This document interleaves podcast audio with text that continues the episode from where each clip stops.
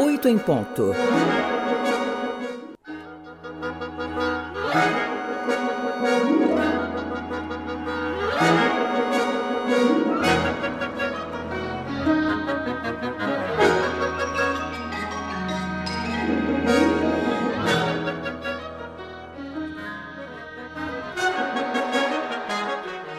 E agora a gente vai falar com o Dr. Maurício Abraão, presidente da Associação Americana de Ginecologia Laparoscópica, professor de ginecologia da Faculdade de Medicina da USP.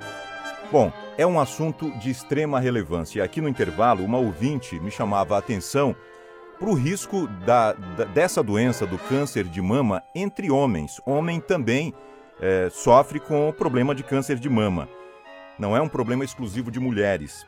Anualmente, o mês de outubro é dedicado a ações de conscientização sobre a importância da prevenção e do diagnóstico precoce do câncer de mama. Só em 2022, o Instituto Nacional do Câncer estima que mais de 66 mil novos casos de câncer de mama devem ser registrados no Brasil, doença essa que é a primeira causa de morte por câncer, por câncer em mulheres no país. Bom, com o objetivo de lembrar sobre a importância da prevenção e do diagnóstico precoce, eu converso agora com o presidente da Associação Americana de Ginecologia Laparoscópica, o Dr. Maurício Abraão. Bom dia, doutor Maurício. Seja muito bem-vindo ao 8 de outubro rosa. Estabelece o autoexame como a melhor maneira de prevenção contra o câncer de mama. Esta é realmente a melhor forma ou há outras medidas preventivas mais eficazes? E, e aí a frequência. Qual é a frequência que o senhor considera ideal para fazer esse exame. Bom dia. Bom dia, bom dia a todos. Obrigado pelo convite. É, eu acho que o autoexame é, um, é, um, é um, uma das partes de um programa de prevenção para câncer de mama. Conforme você muito, é, muito bem citou, a, a, prevalência desse tipo de problema é, ele é muito grande hoje em dia, né? E também se faz mais diagnóstico precoce. E hoje a mamografia é o carro-chefe dos programas de prevenção. Né? A mamografia que deve ser feita idealmente é, após os 40 anos de idade. Em situações isoladas, a primeira mamografia deve começar aos 35 anos de idade, por exemplo, quando houver antecedente familiar é, forte ou eventualmente a paciente estiver fazendo algum estímulo hormonal importante que requer uma prevenção. E o exame é, da palpação, o autoexame, ele acaba sendo um complemento, né? porque muitas vezes o tumor é, de mama ele é detectado antes mesmo dele ser palpável. Então é, é, é por isso que os conceitos em relação a isso é, têm mudado progressivamente. Doutor, apesar dos esforços, o que, o que se observa hoje é um aumento do número de casos da doença nas faixas etárias acima de 60 anos. Como é que nós podemos analisar esse número? É falta de prevenção? O Brasil ainda previne mal em relação à ocorrência de câncer de mama? Eu acho que o, a, a, a, prevalência do câncer de mama ela é dependente de vários fatores, né? Que não é só o fator hormonal, é o fator de predisposição familiar, familiar tem o fator genético, o fator é, imunológico. E com o avanço da idade, né, é, acaba sendo mais diagnosticado esse tipo de problema. É bem importante lembrar que os problemas que de, o câncer de mama que aparece depois dos 50 anos de idade, depois da menopausa, eles têm hoje é, uma complexidade um pouco menor da, do que aqueles que acontecem antes da menopausa. Nós estamos falando com o Dr. Maurício Abraão, presidente da Associação Americana de Ginecologia Laparoscópica. Um assunto da entrevista, o assunto da nossa entrevista é o mês de outubro, que é dedicado a ações de conscientização sobre a importância da prevenção e do, e do diagnóstico precoce do câncer de mama. Doutor Maurício, como essa doença age no corpo das pessoas e o que aumenta os riscos de desenvolvimento? Já acabou aquele aquela informação, aquela ideia de que é um, uma questão somente, puramente genética, né? Com certeza. Até porque quando você fala em alteração genética, você também tem que lembrar que tem o ambiente interferindo na genética, né? que é o que se chama hoje de epigenética. Mas é, claramente, a gente tem múltiplos fatores relacionados a isso. E aquele conceito que se tinha 20, 30 anos atrás, de, um, de uma ligação exclusiva do câncer de mama também com um hormônio que se chama estrogênio, ele cai um pouco por terra, caiu um pouco por terra nos últimos anos. Porque a própria progesterona, que é um outro exame que os ovários produzem, ele também tem um papel relevante em relação a isso. Então, para isso, quais são os fatores que podem motivar essa mudança é, da, da, da, até do próprio comportamento desse tipo de neoplasia?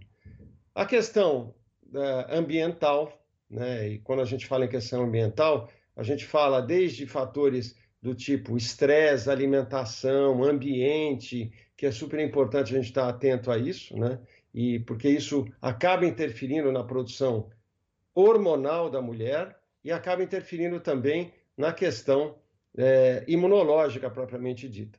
E além disso, outras questões relevantes, como por exemplo alguns tratamentos específicos né, que têm sido feitos é, muitas vezes sem um, um respaldo né, de, um, de um exame de prevenção adequado. Por isso que é super importante que todas as mulheres fiquem muito atentas a essas estratégias de, prevenção do câncer de mama. E o mês de outubro ele é, ele é muito positivo para chamarmos atenção para esse importante problema.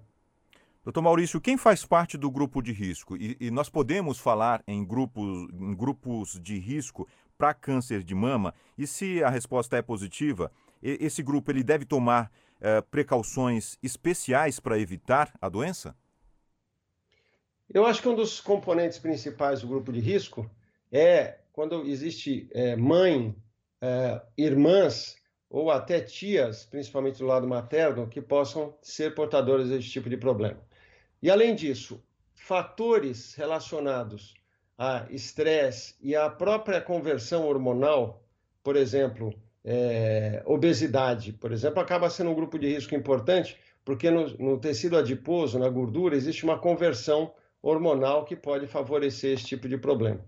Então, se a gente olhar para isso e olhar para o perfil de mulheres que têm, que acabam recebendo uma carga hormonal elevada por diversos tipos de tratamento que ela possa estar executando, isso pode representar também um grupo de risco relevante. Para esse grupo de risco, é que nem eu falei no começo, ela, as mulheres devem olhar fundamentalmente para, o esquema de prevenção, começando pelo exame de mamografia é, após os 40 anos com uma periodicidade anual, né? eventualmente após os 35 anos, quando o grupo de risco específico é forte, que nem isso que eu citei para vocês. Em algumas situações isoladas, a mamografia alternada com a ressonância magnética, um ano mamografia, um ano ressonância, quando o grupo de risco também for importante. E quando for necessário, naquelas mamas mais jovens, mais densas, é, adicionarmos a mamografia um ultrassom de mama pode ter um benefício também. E, obviamente, junto com o autoexame, que deve acompanhar né, como um outro fator de prevenção também anualmente essas pacientes. Doutor Maurício, muitas mulheres fazem tratamento da tireoide. É, pessoas que têm, que apresentam problema de, de alteração de tireoide, é, estão mais suscetíveis ao câncer de mama por causa dessa alteração hormonal? A alteração da tireoide ela pode estar é, tá relacionada, estar relacionada com doenças hormonio-dependentes, como câncer de mama ou outras doenças como endometriose, por exemplo, é, por, de, de, por razões diferentes. Primeiro, o hipotireoidismo ele está mais associado a um aumento dos hormônios de estrogênios é, de, e uma disfunção hormonal que pode predispor esse tipo de problema. A outra questão é que boa parte dos problemas de tireoide, eles têm um fundo autoimune, né, que são as tireoidites de fundo imunológico, as chamadas tireoidites de Hashimoto. E isso acaba também é, fazendo com que haja um núcleo de doenças com fundo é, do sistema da imunidade que pode predispor a esse tipo de problema.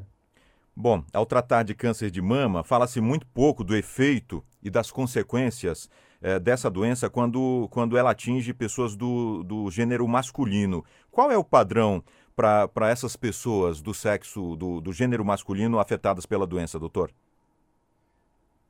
Eu acho que principalmente, a gente não pode esquecer que o homem também tem a glândula mamária que é hipodesenvolvida, né? é muito diferente da mulher. É, mas ali tem tecido mamário que tem uma predisposição também menor, obviamente, bem menor, por causa do volume de glândula mamária ser menor. Mas é óbvio que também, se a gente olhar para o grupo de risco das mulheres, fator familiar, imunológico, coisa e tal, a gente também tem que estar atento a isso. Mas, obviamente, com uma prevalência é, bem menor. Prefeito doutor Maurício Abraão, nós agradecemos enormemente pela gentileza desta entrevista e já deixamos o convite aqui para uma outra ocasião para a gente ampliar essa discussão sobre a importância da prevenção contra o câncer de mama. Muito obrigado, viu, doutor Maurício? Muito obrigado, um abraço a todos.